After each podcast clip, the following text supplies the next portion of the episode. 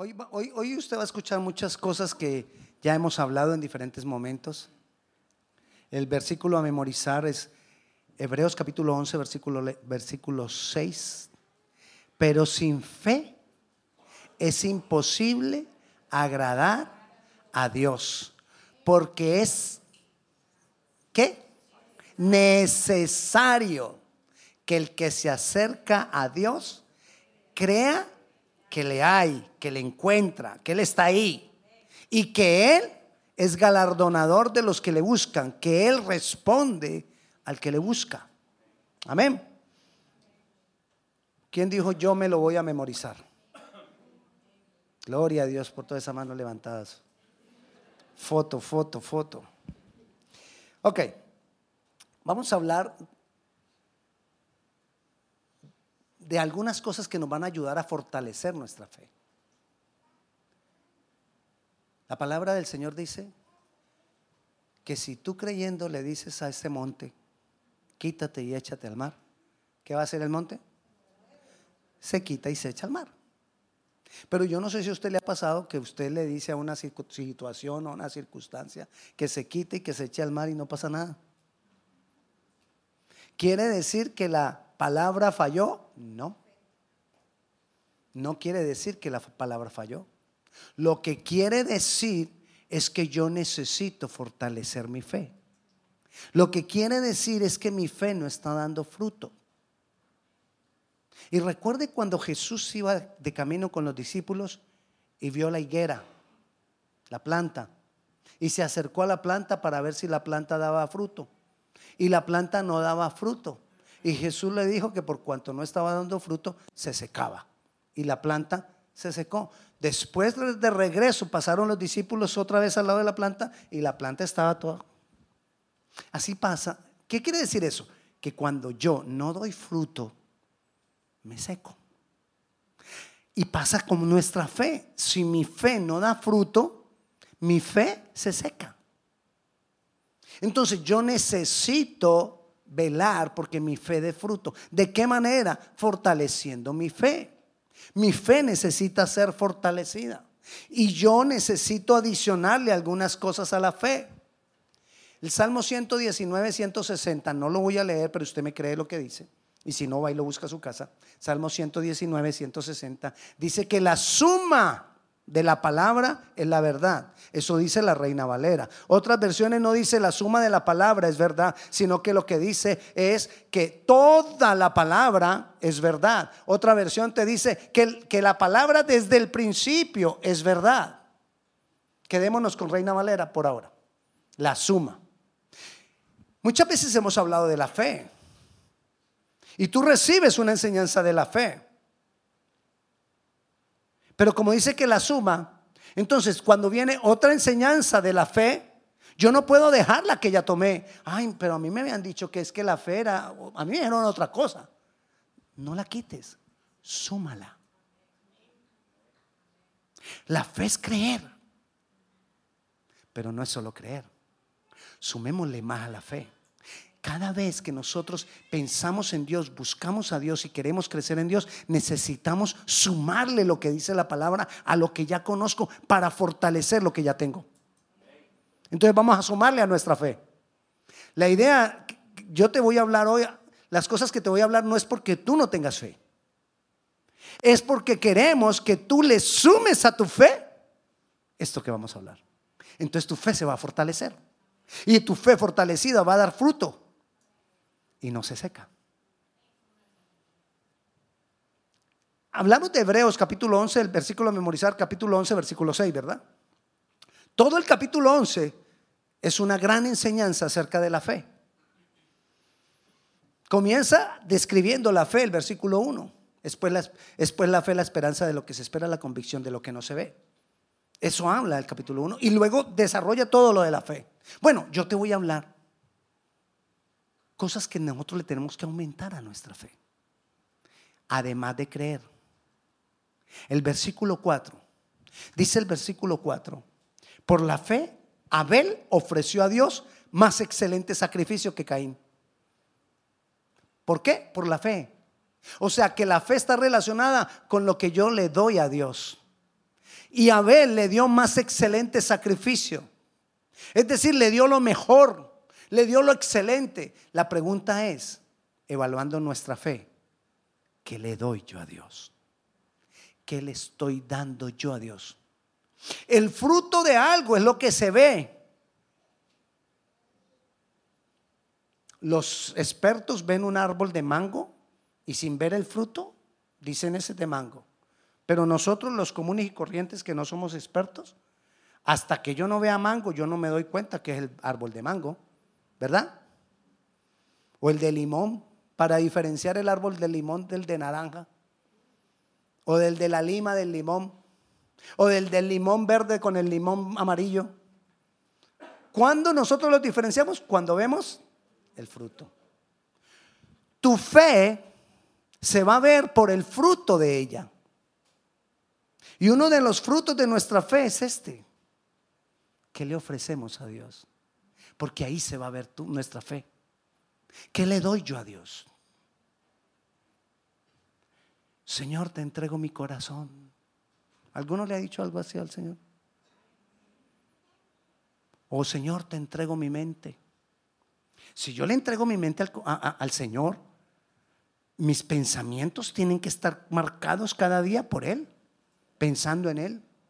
Separamos el domingo para celebrar a Dios, que cuando nosotros le abramos los ojos el domingo, ya empecemos a pensar, voy a ir a adorar al Señor, voy a ir a darle más. Eso es ofrecerle más a Él el domingo. Pero, ¿y el lunes? y martes. Y aquí podríamos nombrar todos los días de la semana. Necesito darle algo a Dios, lo mejor, lo excelente. La pregunta es, ¿qué le estoy dando yo a Dios? Porque si yo no le estoy dando a Él lo excelente, lo mejor, mi fe no tiene fundamento. Y entonces yo vengo y le digo al árbol, perdón, al monte, quítate, échate al mar. Yo creo que ahí al, monte se le, hace, se le hace una sonrisa así. Yo de aquí no me muevo. ¿Quién eres tú? Pero si uno está parado en el fundamento de darle al Señor, a Dios lo que es excelente, va a ser diferente. Porque cuando yo le doy a Dios lo que es excelente, el respaldo de Él está conmigo. Y ya el monte va a ver ¿Cuál es mi respaldo? En nombre de quién yo vengo. Amén. Eso de Abel. Entonces, ¿qué le ofrezco yo a Dios? A Dios tengo que darle lo mejor. Evaluemos lo que nosotros le damos a Dios de tiempo, en mi mente, en mi corazón, mi entrega, mi adoración, mi alabanza. ¿Qué lugar tiene Él en mi corazón? Porque eso va a determinar nuestra fe. Eso va a determinar la fuerza de nuestra fe. Eso va a determinar el poder de nuestra fe. Pero sigue diciendo el versículo 5, ya hablando de Enoch. Por la fe, Enoch fue traspuesto para no ver muerte y no fue hallado. Es decir, lo buscaron y no lo encontraron, porque lo traspuso Dios. Y antes que fuese traspuesto, tuvo testimonio de haber agradado a Dios. ¿De haber qué? agradado a Dios. El fruto de nuestra fe es agradar a Dios. Estoy agradando a Dios. Estoy agradando a Dios con mi vida. Estoy agradando a Dios con mis actos. Pero lo que yo te he dicho muchas veces, para yo darme cuenta si yo agrado a Dios, yo no tengo que pensar en pecado o no pecado. Señor, ¿será que yo he cometido algún pecado? No. Y entonces reviso los diez mandamientos honrarás a padre y madre. Y, y, reviso los diez mandamientos y me siento bien. Agradar a Dios es más que eso. Agradar a Dios es más que no cometer pecado. Porque yo para agradar a Dios, yo necesito tener comunión con Él. Para ver si cometo o no, cometo pecado, no necesito la comunión con Él. Pero para agradarle en lo que hago, yo necesito comunión con Él. ¿Por qué? Porque hay cosas que no son pecados y son que no son pecado, pero que yo puedo hacer y que no necesariamente le estoy agradando a él.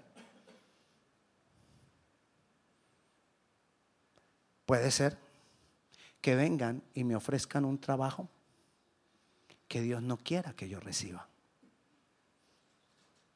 Y yo lo recibo sin preguntarle a Dios. Y de pronto ese trabajo me consume. Consume mi ser, consume mi tiempo, consume todo. Y, trae problemas a mi vida. Y después digo, ¿qué pasó? Yo no he cometido pecado. Pero estás agradando a Dios. Le preguntas a Dios primeramente antes de tomar cualquier decisión. ¿Qué tanto estamos agradando a Dios con nuestros actos? ¿Qué tanto estamos agradando a Dios con nuestra vida?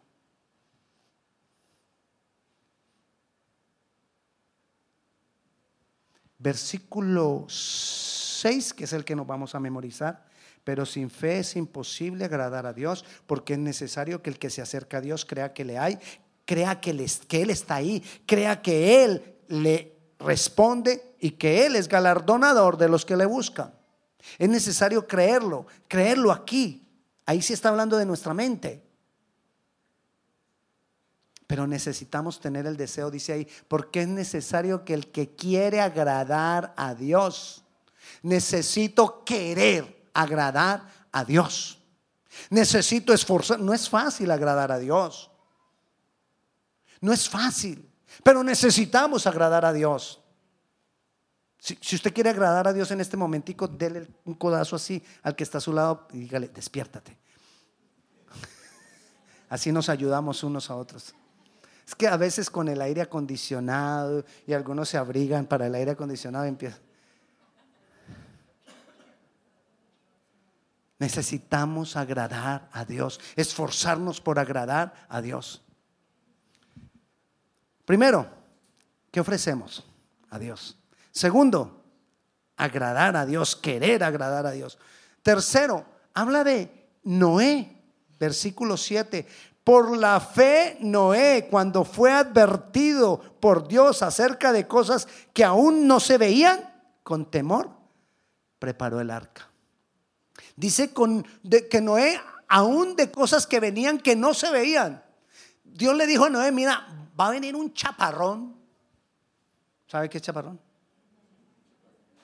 Chaparrón es una lluvia, no ese es chaparro, chaparrón.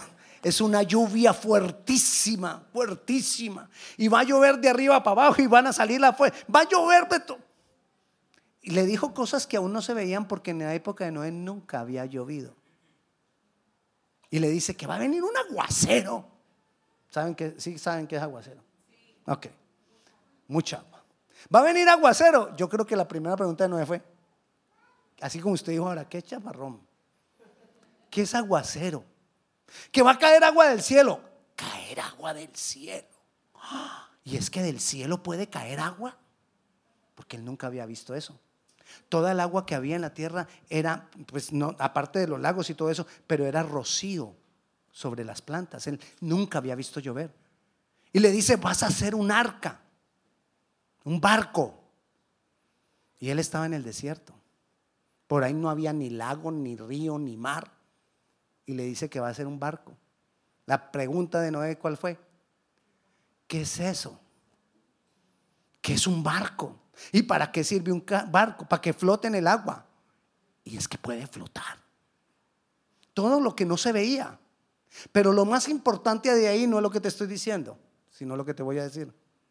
Dice ahí que con temor se lo leo. Por la fe Noé, cuando fue advertido por Dios acerca de cosas que aún no se veían, con temor. ¿Qué no se veía? Lo que iba a venir. No se había visto y todavía no llegaba. Pero él construyó el arca con temor. Con temor de que, ¿y si no lo hago? ¿Y si no obedezco? Nosotros necesitamos a nuestra fe ponerle temor de Dios. El temor de Dios no solamente respeto por Dios, sino que el temor a Dios es el mismo temor a Dios. El temor a Dios es, ¿y si no le obedezco? Hm, estoy perdido. ¿Y si no hago lo que Él espera? En mi país dirían, estoy llevado. Estoy perdido. Eso es temor. Y nuestra fe tiene que temor tiene que tener temor de Dios. A Dios hay que temerle porque Él es Dios. ¿Recuerda la crucifixión? Jesús crucificado. Dios hecho carne, crucificado. ¿Usted no cree que si él hubiera querido hubiera hecho? Y con un guiño de ojo hubiera acabado con todo lo que había ahí. Claro que podía. ¿O no cree? Él podía. Él tenía el poder para acabar con todos esos pocos soldados. Armados y todo. y no hubiera tenido que guiñar el ojo por cada uno. Solo con una solita guiñada de ojo acababa con todo lo que había ahí. Pero no lo hizo por su misericordia. No lo hizo porque Él estaba trabajando por la salvación para nosotros. Hay cosas que Dios no va a hacer en contra de nosotros por misericordia.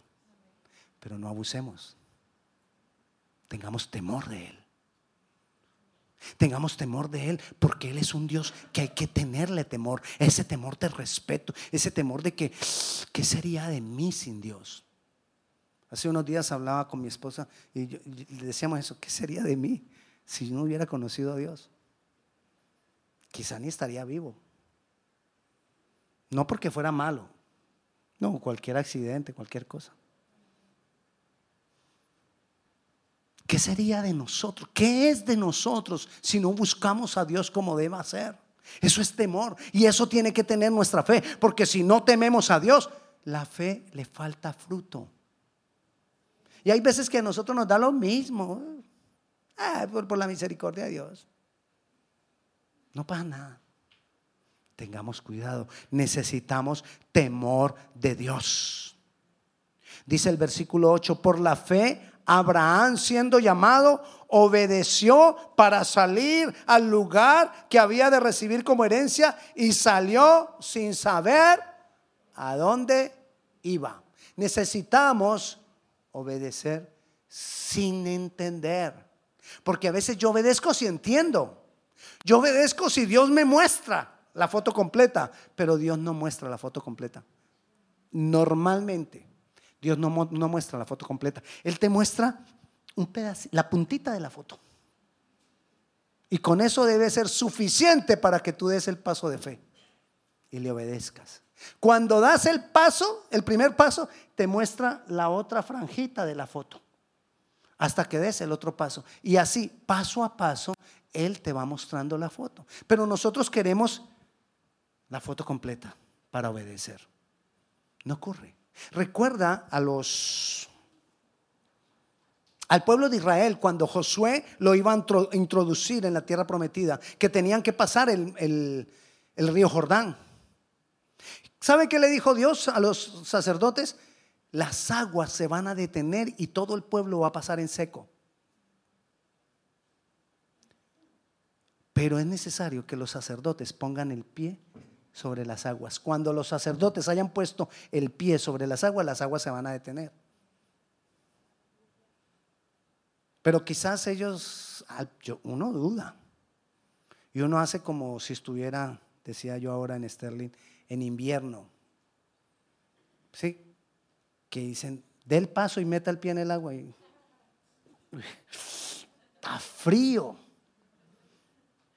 No, hay que dar el paso de fe así esté frío, así uno entienda, así a uno no le parezca. Dios dijo que lo diera, lo di. Y las aguas se detuvieron. El escándalo que empezaron a hacer esas aguas ahí, detenidas. ¿Usted ha estado cerca de una represa? No, pues imagínese cuando esté cerca de una represa. Eso suena horrible. Esas aguas ahí. Y ellos pasaron por ahí, teniendo la fe de que esas aguas no se les venían encima. Pero dieron el primer paso sin saber qué iba a pasar después, solo confiando en Dios. Así tenemos que hacer nosotros. Nosotros tenemos que obedecer así no lo entendamos del todo. Si Dios dice que lo hagamos, lo hacemos. Si Dios dice ven, ven. Si Dios dice ve, ve. Eso es fe. Todo eso tiene que ver con la fe. Eso le va a dar fundamento a la fe. Eso le va a dar poder a la fe. Cuando yo he estado ofreciendo a Dios el sacrificio que le espera, lo excelente. Cuando yo he estado caminando y agradando a Dios como Enoch. Cuando yo he estado eh, como Noé, con temor a Dios. Cuando yo he estado obedeciendo a Dios, ahí yo voy a poder venir y decirle al monte, quítate. Y el monte se quita. Si el monte no se quita, le repito, no falló la palabra. Algo está fallando, algo me está faltando a mí. Quizás en lo que me estoy fundamentando para declarar eso, no solamente es el creer, quizás me está faltando obediencia, quizás quizá me está faltando fidelidad a Dios, quizás me está faltando darle lo mejor a Dios, quizás me está faltando alguna cosa y por eso cuando yo le vengo y le digo al monte que se quite, el monte no se quita. Pero ¿por qué no se quita? Si ahí dice la Biblia y yo grito que se quite y ayuno, es más, voy a, voy a ayunar dos ayunos de 21 días para que se quite el monte y no se quita. Entonces revisa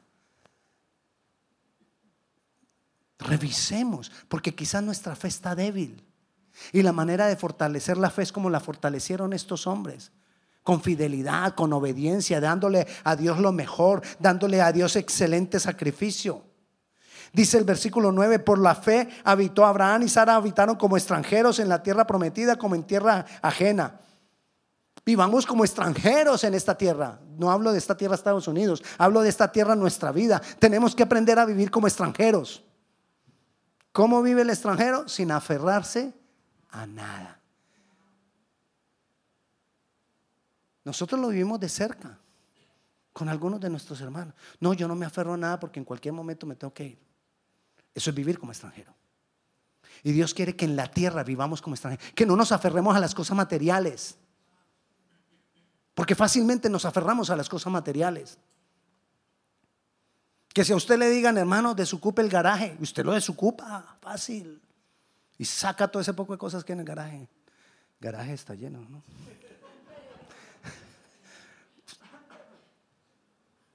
Hay que desocupar el garaje. Dígale a una mujer, desocupe el closet.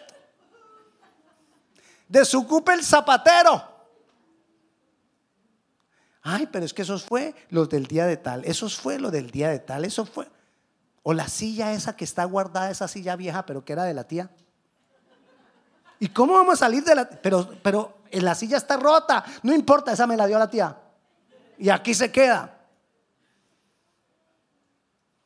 Si tú quieres que Dios te llene el closet, necesitas vaciarlo.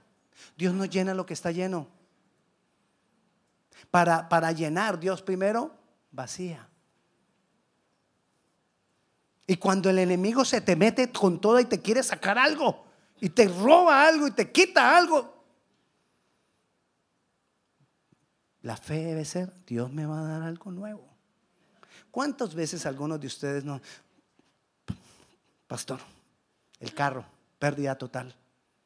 Gloria a Dios. Pastor, gloria a Dios. Fue pérdida total. Sí, yo sé por qué se ríe usted. Fue pérdida total. Porque Dios te dará uno nuevo. Te dará uno mejor. Pero si tú te pones a llorar por el carro, y es que el, carro, el bonito. Yo vivía enamorada de ese carro y preciso. ¿Por qué no fue el otro? Precisamente por eso. Porque era el que estabas aferrado. Que las cosas se pierdan, que se pierdan. No pierdas la paz, no pierdas la tranquilidad, no pierdas la armonía.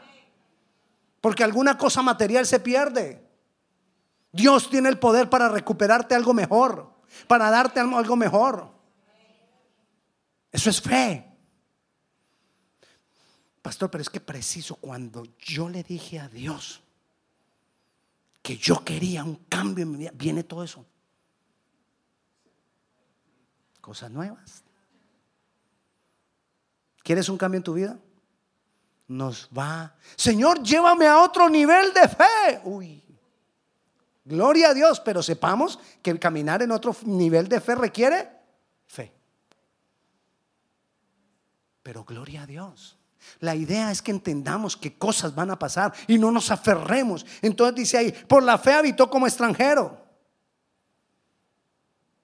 El versículo 11 dice, por la fe también la misma Sara, siendo estéril, recibió fuerza para concebir. ¿Tú quieres ver cosas grandiosas? Primero hay que concebirlas. Concebirlas es creer en Dios.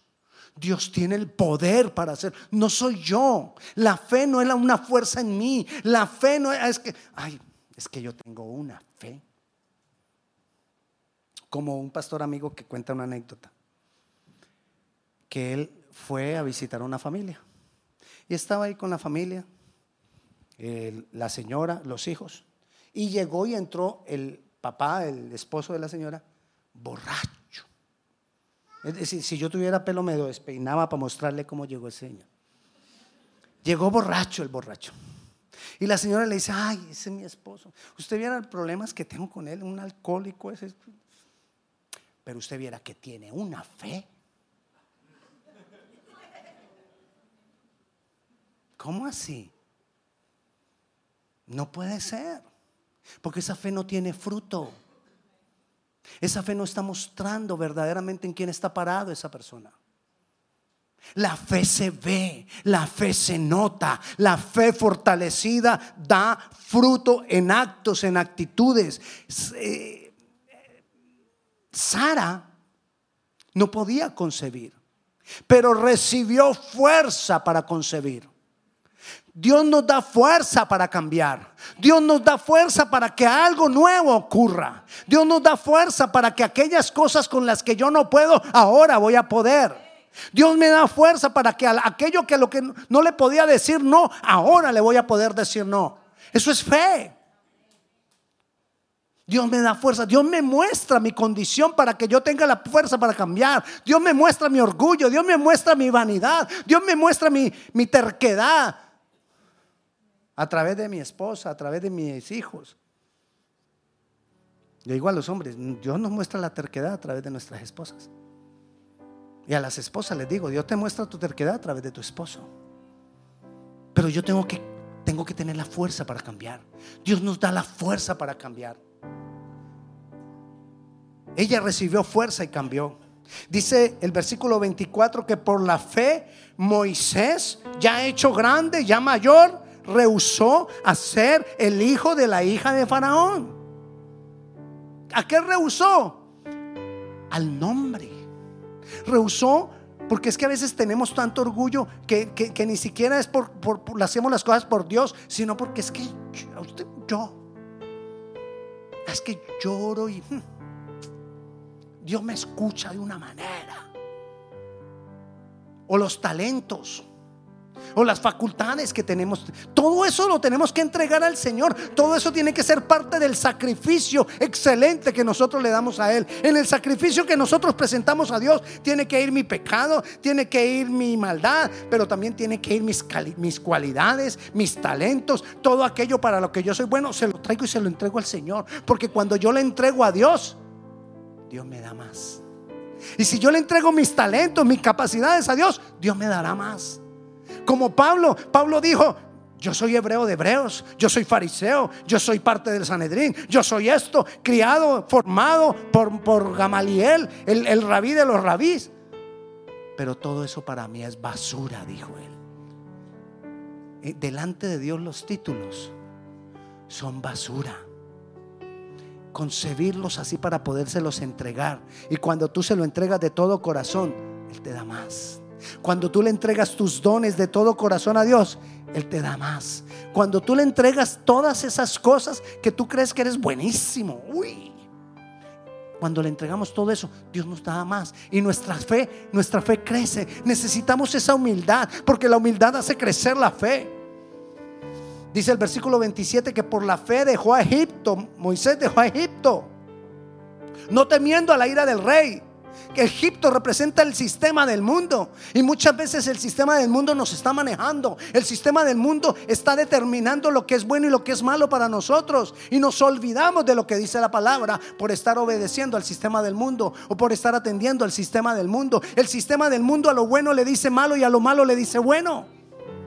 Y nos estamos confundiendo y nos estamos dejando de eso, de dejando consumir por eso.